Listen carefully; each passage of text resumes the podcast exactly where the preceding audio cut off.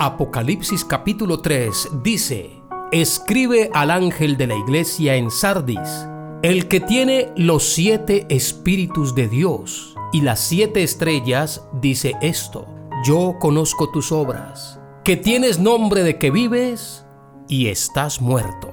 Hola, ¿qué tal amigos?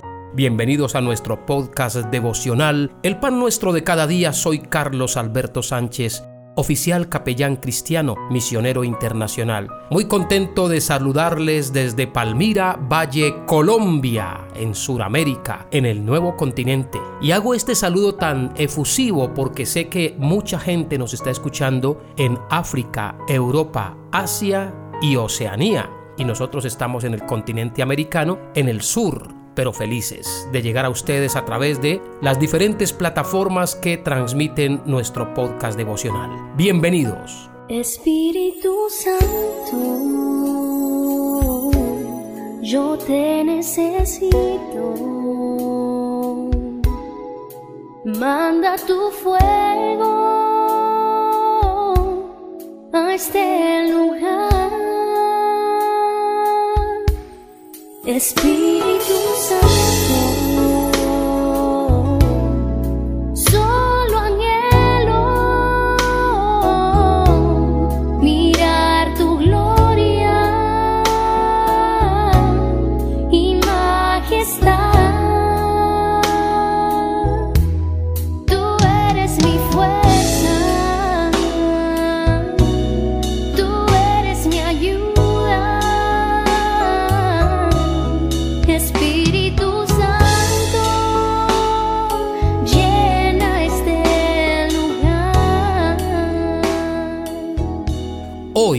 hablaremos de las manifestaciones del Espíritu Santo de Dios.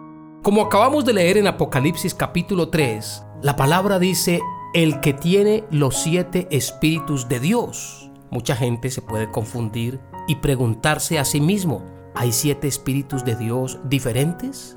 La respuesta inmediata es no, hay un solo espíritu, que se ha manifestado de diferentes formas eso hace parte de la multiforme gracia de Dios.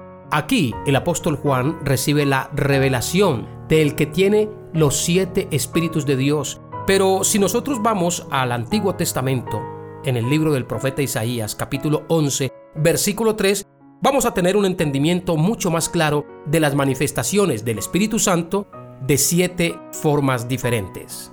Esta es una profecía mesiánica es decir, referente al Mesías que es Jesucristo. Dice así la palabra del Señor, Isaías 11, 1 al 3. Saldrá una vara del trono de Isaí y un vástago retoñará de sus raíces y reposará sobre él el espíritu de Jehová, espíritu de sabiduría y de inteligencia, espíritu de consejo y de poder, espíritu de conocimiento y de temor de Jehová.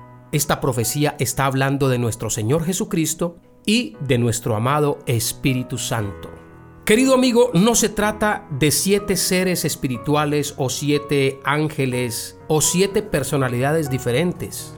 No, se trata de uno solo y es el mismo Espíritu Santo que como ya lo hemos enseñado en otras ocasiones, recibe diferentes títulos. El Espíritu de Jehová, el Espíritu de Cristo. Y aquí está hablando de las manifestaciones, siete expresiones distintas de el único y verdadero Espíritu Santo, el Espíritu de verdad. ¿Cuáles son? Número uno, el Espíritu del Señor. Esta palabra Señor significa Dios del universo. El Espíritu Santo es el mismo Espíritu del Señor. Número 2. Manifestación de sabiduría. Espíritu de sabiduría es uno de los dones que tiene el Espíritu Santo de Dios. La sabiduría que reposó sobre Salomón. La sabiduría que había en Jesús. Esa sabiduría está disponible para nosotros mediante la comunión del Espíritu Santo. Si alguno está falto de sabiduría, Pídala a Dios, el cual dará a todos abundantemente y sin regañarnos. Luego dice espíritu de inteligencia. Cuando el Espíritu Santo nos ilumina, nos da el conocimiento de la palabra y el denuedo, la claridad para hablar con inteligencia, la palabra de Dios. Este es un don del Espíritu. Mucha gente lo llama comercialmente el don de la palabra. Aquí la Biblia lo llama el don de inteligencia. Luego dice, espíritu de consejo. El Espíritu Santo es el mejor consejero. Nos exhorta. La palabra exhortación significa animación. El Espíritu nos anima. Luego dice Isaías, espíritu de poder. Jesús dijo, pero recibiréis poder cuando haya venido sobre vosotros el Espíritu Santo. Esto viene del griego dinamis, dinamita, poder de Dios para hacer milagros. Nosotros tenemos la supereminente grandeza de su poder en nuestro interior. Por eso es importante ir madurando para administrar bien ese favor de Dios sobre nuestras vidas. Espíritu de conocimiento.